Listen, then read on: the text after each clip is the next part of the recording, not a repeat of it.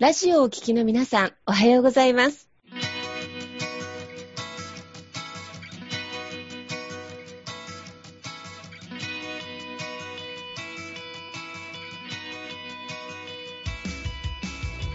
FM 那覇より毎週日曜日9時30分からお届けしております坂本典彦のラジオ経営塾が今日も始まりましたこの番組は20年間で1万人の起業家経営者を指導してきた坂本典彦先生があなたの経営に役立つヒントや最新の情報をお届けする番組です。坂本典彦のラジオ経営塾。今日も最後までお楽しみください。今日も始まりました。坂本典彦のラジオ経営塾パーソナリティは、私、中田民子と根葉智美がご一緒させていただきます。では、坂本先生、根葉さん、今日もよろしくお願いいたします。はい。お願いします。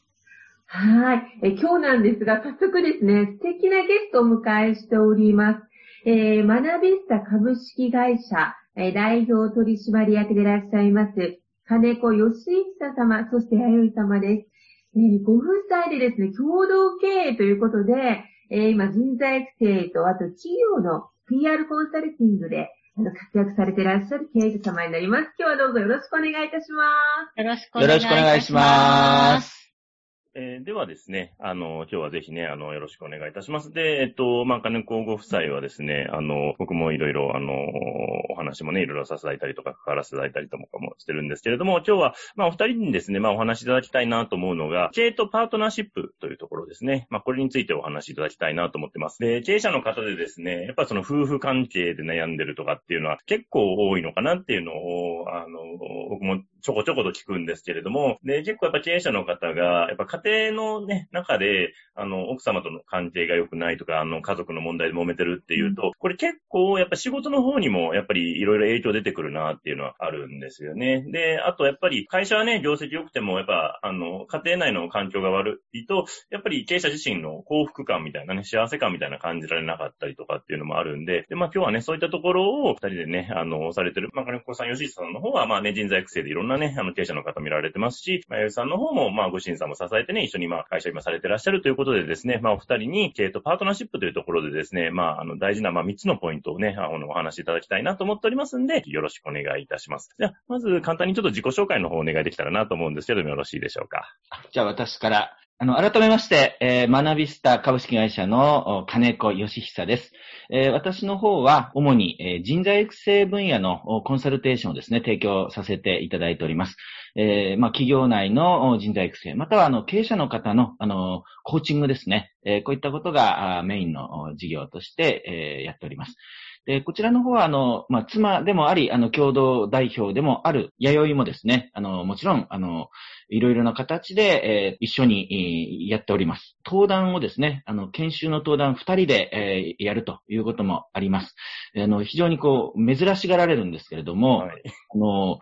なんていうんですかね、こう、掛け合いのような感じで、研修を進めていくということで、あの、非常に、あの、ユニークな研修だったって言われることがですね、あの、多いので、あの、ぜひ、もしよろしかったらですね、そういう機会があれば来ていただけたら嬉しいなとは思いますね。はい。はい。ありがとうございます。はい。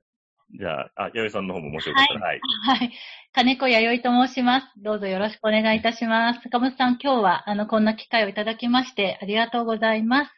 あと、中田さんと根葉さんも今日は、あの、お世話になります。よろしくお願いいたします。よろしくお願いします。はい。ありがとうございます。はい。では、ですね。はい。あの、早速お二人にね、あの、まあ、その経営とパートナーシップっていうところでね、やっぱ経営者の方で、その夫婦関係とかね、パートナーとの関係、まあ、悩んでたりとか、あと、まあ、えー、よくね、社内の問題でですね、あの、まあ、まあ、経営者がね、あの、まあ、飲みに行って、ね、まあ、あの、外でね、あの、女の人と遊びすぎちゃったりとかね、まあ、愛人作っちゃったりみたいな、そういろんな、結構ね、あの、あと社内で不倫になったりとか、まあ、いろんな多分ごたごたがね、今日ある、あると思うんですけど、まあ、そういった、まあ、あの、パートナーシップのね、あの、その大事なポイントっていうのをね、今日、えー、お話しいただきたいなと思うんですけれども、よろしいでしょうか？はい。はい。あの、そうですね。えっと、まあ、今、あの、坂本さんからもですね、お話ありましたけれども、えー、まあ、やっぱりこの愛情の問題っていうのも、あの、非常に大きく影響して、経営に影響してくると思うんですね。で、あの、私も経営者の方の、あの、コーチングをしていく中で、まあ、そういった話がこう出てくることがあるんですよね。で、そうすると、それはこう、社内の雰囲気にも影響してきますし、そうすると、こう、式にも、社、社、員のですね、式にも、モチベーションにもですね、影響してきたりですね、まあ、様々な影響が出てくるっていうのは、あの、旗から見てるとわかるんですけれども、ご本人は、そのことをこう、隠しているので、影響がないと思っている方もいらっしゃるんですね。えところが実際にはこう様々にこう影響が出てるなと思います。で、私はそこでですね、あのパートナーシップがまあ影響してくるという話をして、えー、そして、その本当の意味での真のね、パートナーシップを育んでいくっていうことを、あの、その中で、まあ、強調させていただいてるんですね。あの、先ほどその、愛人とかですね。まあ、そういうちょっとこう、かなり、あの、なんて言うんでしょうかね。びっくりするようなこうお話かもしれませんけれども、ラジオを聞いてる方に、まあそういうことが実際にたくさんあるんですよね。たくさんあるんですね、やっぱり。そうなんです。ただ、そのことで、じゃあ、急に、こう、愛人と別れなさいとか、うん、そういうところにお金を使ってはいけませんって、こう、抑えようとしてもこれうまくいかないんですよね。うん、あの、ですので、えー、方向性としては、まあ、パートナーとの関係が育まれてくると、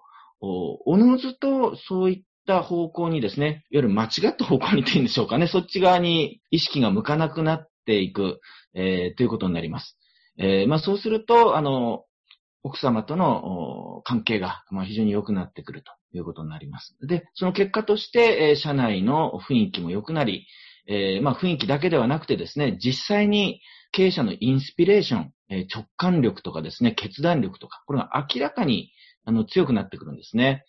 いわゆる、その、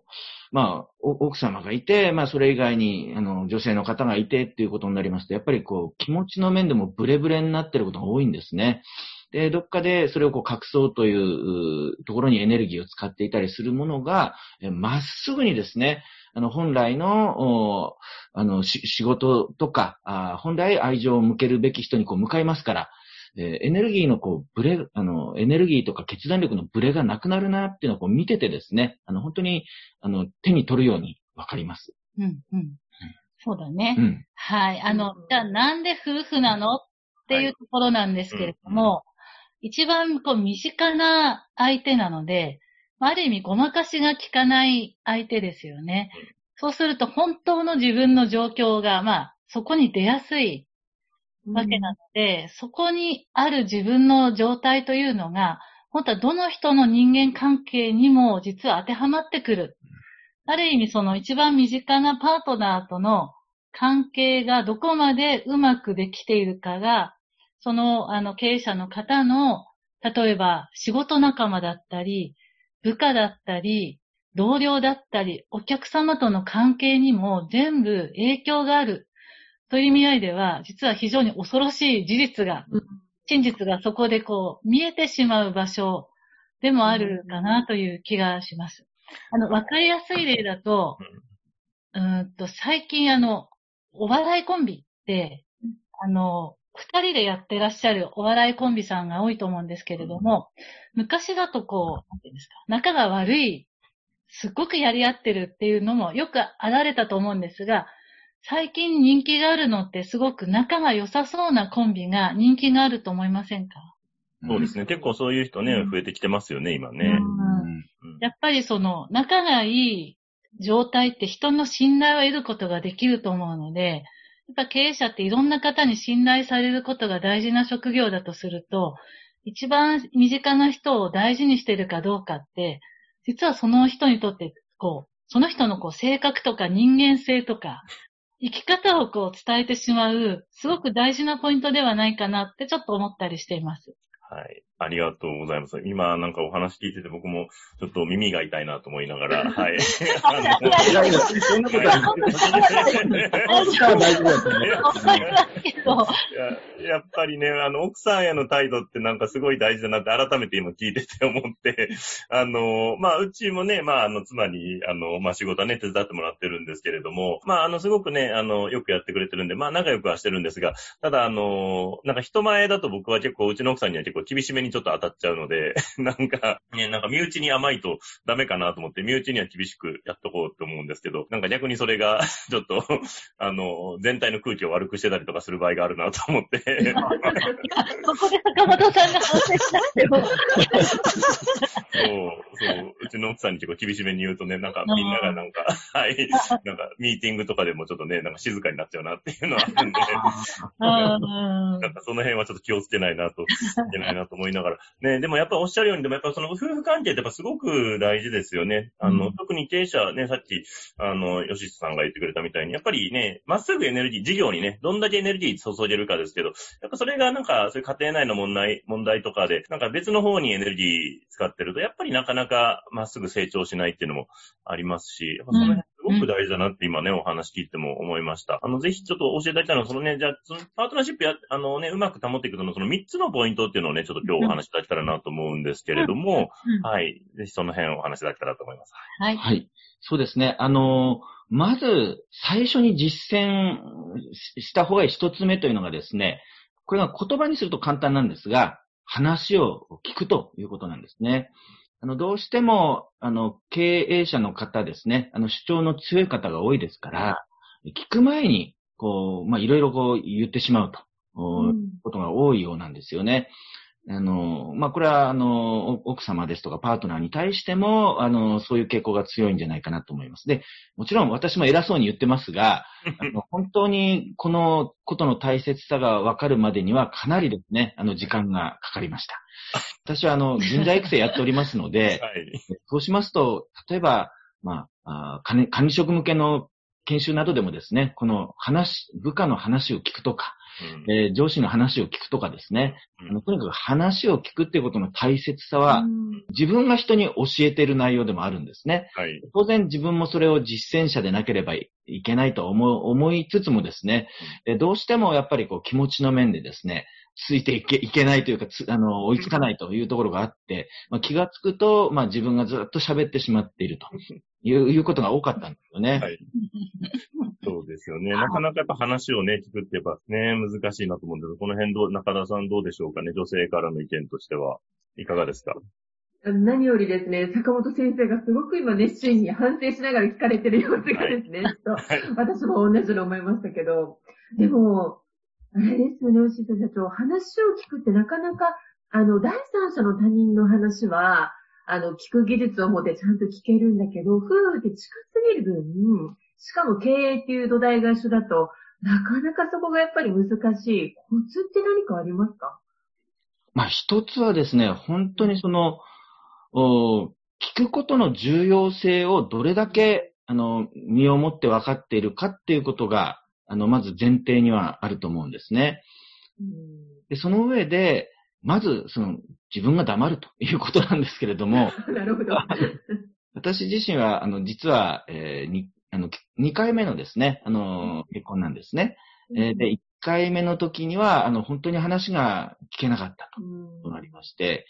えー、まあ、自分が、あの、相手よりも多くを知っていて、正しいことを言っているというふうに思っておりましたので、うんえー、まあ、相手の話がこう全く聞けなかったんだなと思います。えー、ある時ですね、あの、本当に離婚した時には、えー、あのそれがこう長く続きまして、えー、自分にとってはあのうまくいってると思ってたんですね。私がこう正しい方向に導いているんだと思っておりましたが、うん、本当に、えー、忘れもしないですね、あの、クリスマスのある日なんですけれども。はい。私があの、その時には、あの人生で、えー、最も大きなこう商談をまとめ上げですね、うん、えー、本当にこう、あの、喜んで家に帰ったらですね、あの、妻がいなかったと。あの、前、前の妻ですね。という、本当にドラマのような、あの、離婚劇がこうありまして、えー、それまで自分がこう人の話を聞いていないってことがあんまり自覚がなかったんですね。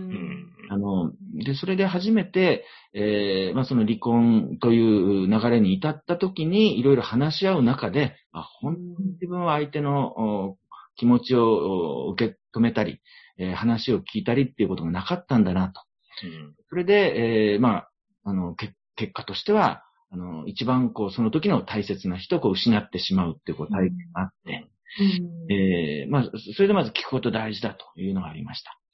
ところが実際にはですね、再婚してもですね、うんうん、いうことの大事さが分かっていても、えー、やっぱり聞けないということが多かったんですね。ただ、その時に、えっ、ー、と、一つだけこう、決めていたのが、何があっても、まあ、この、乗り越えて、えー、二人の、なんて言うんでしょうか、ビジョンを実現していくと。えー、自分と同じようにこう相手を大切にするぞっていうことはこう決めていたんですよね。ですからこれがあるかないかで、あの、分かれ道になるんじゃないかなと思います。うん、うん、そうだね、うん、そういう意味では、パートナーシップの最初が、ちゃんと話を聞くということだとすると、二つ目が二人で、こう、共通のビジョンがあるとか、それがないと、私たちはそのパートナーシップというものに至っていこうっていう、そこだけは二人ともブレてなかったので、すごい喧嘩が、まあ、かなり喧嘩が激しい夫婦だったんですけれども、それをこう乗り越えられたのは、その先に二人で到達したい場所があるね。今、あくまでもまだこれは途中段階なんだっていうふうに思っていたので、そこで諦めなかったっていうところがあると思います。ね、うん。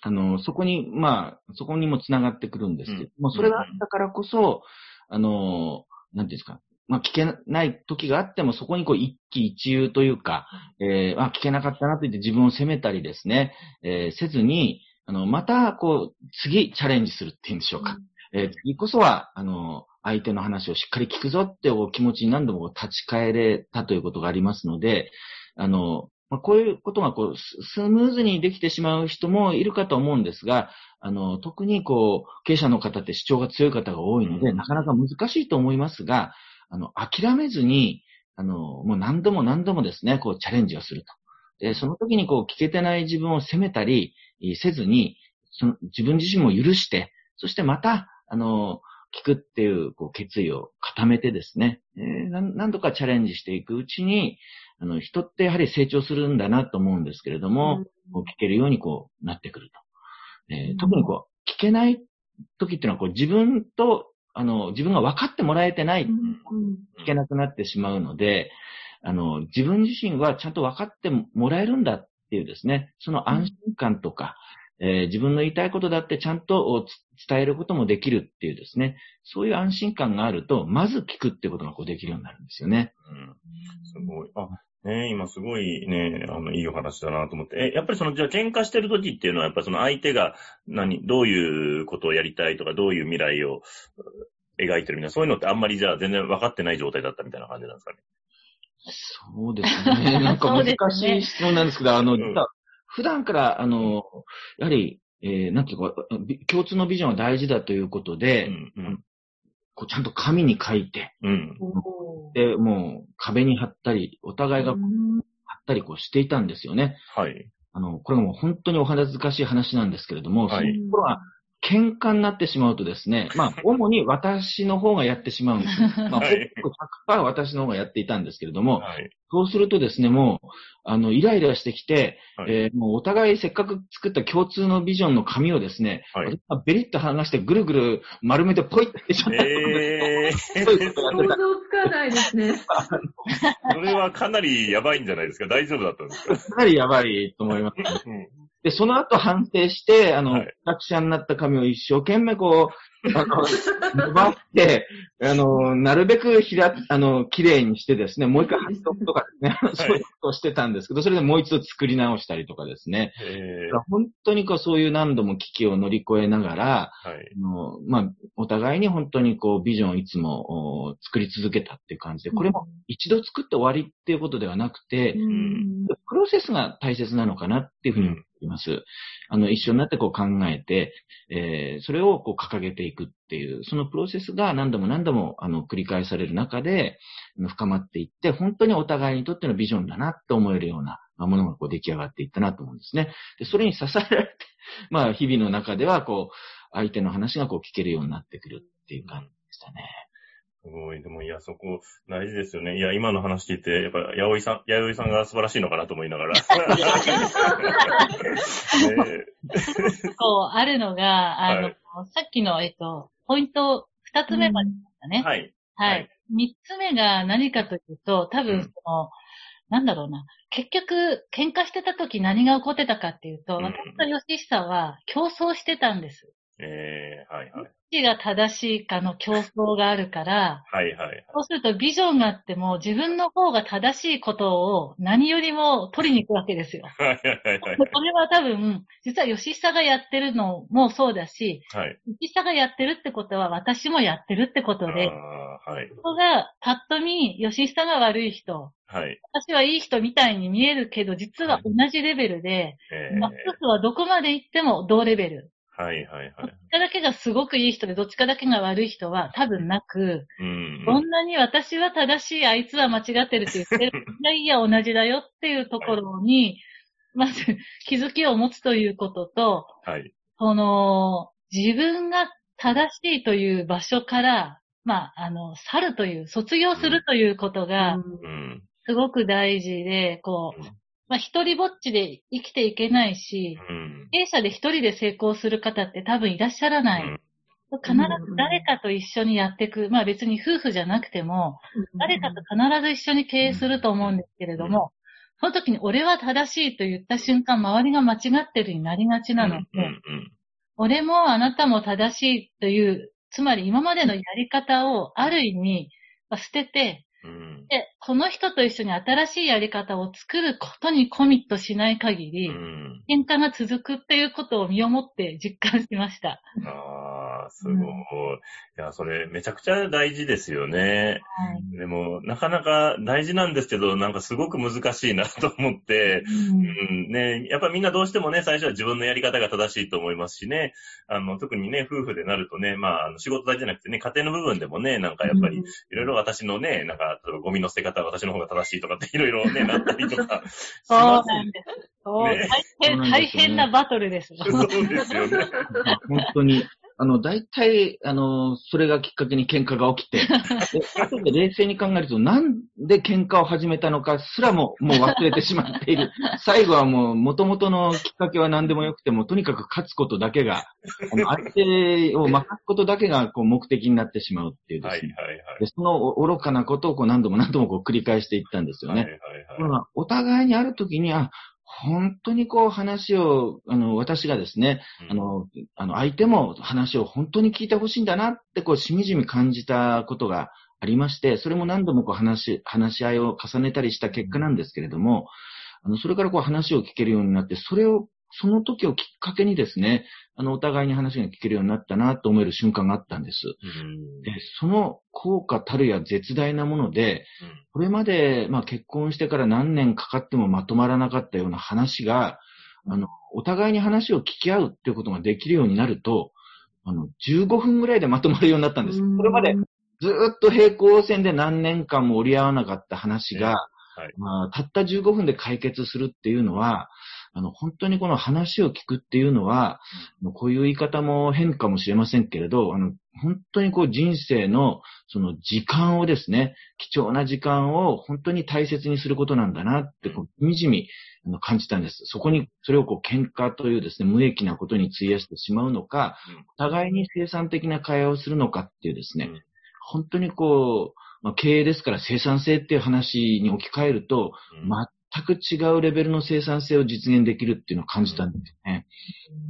確かに、いやー、それすごいですよね。なんかそんだけね、なんかずっと長くね、いざこざがあったものがね、たった15分で解決するっていうのは、いや、すごく大きいなと思って。どうですかね、ハさんね、あの、いろいろ今までの話聞いてて、いかがですか？いや、めちゃめちゃ勉強になったなって思うと、やっぱなんか、いろいろ話聞いてると、自分の中にもそういう概念とか思い込みってすごいあるから、それをまず外すっていうのが何より大事なのかなっていうふうに聞いていて感じました。ねえ、すごい。やっぱりその夫婦関係で、どうしてもやっぱりね、あの、やっぱ自分の我を通すみたいなんていうのが出てきますけど、ね、やっぱそこをね、なんか一歩引いて相手のね、どういうね、思いを持ってるのかとかね、まあどういう未来作りたいのかみたいなところをね、なんかしっかり、本当ね、何度も言われてますけど、やっぱその聞いてあげて、で、その上でやっぱ新しいものを作っていくって、いやーこれ本当に大事だなってね、なんかお二人の話聞いててすごく思うなというところですね。はい。ありがとうございます。ありがとうございます。はいね、最高の夫婦のミーティングが最高の経営者会議になってるっていうことで、今日本当にいろいろ教えていただきましたけれども、本当お時間あっという間でですね、次回もまた引き続きお迎えしたいと思います。改めて坂本先生、ネハさん、そして金子義秀さん、弥生さん、ありがとうございました。ありがとうございました。ありがとうございます。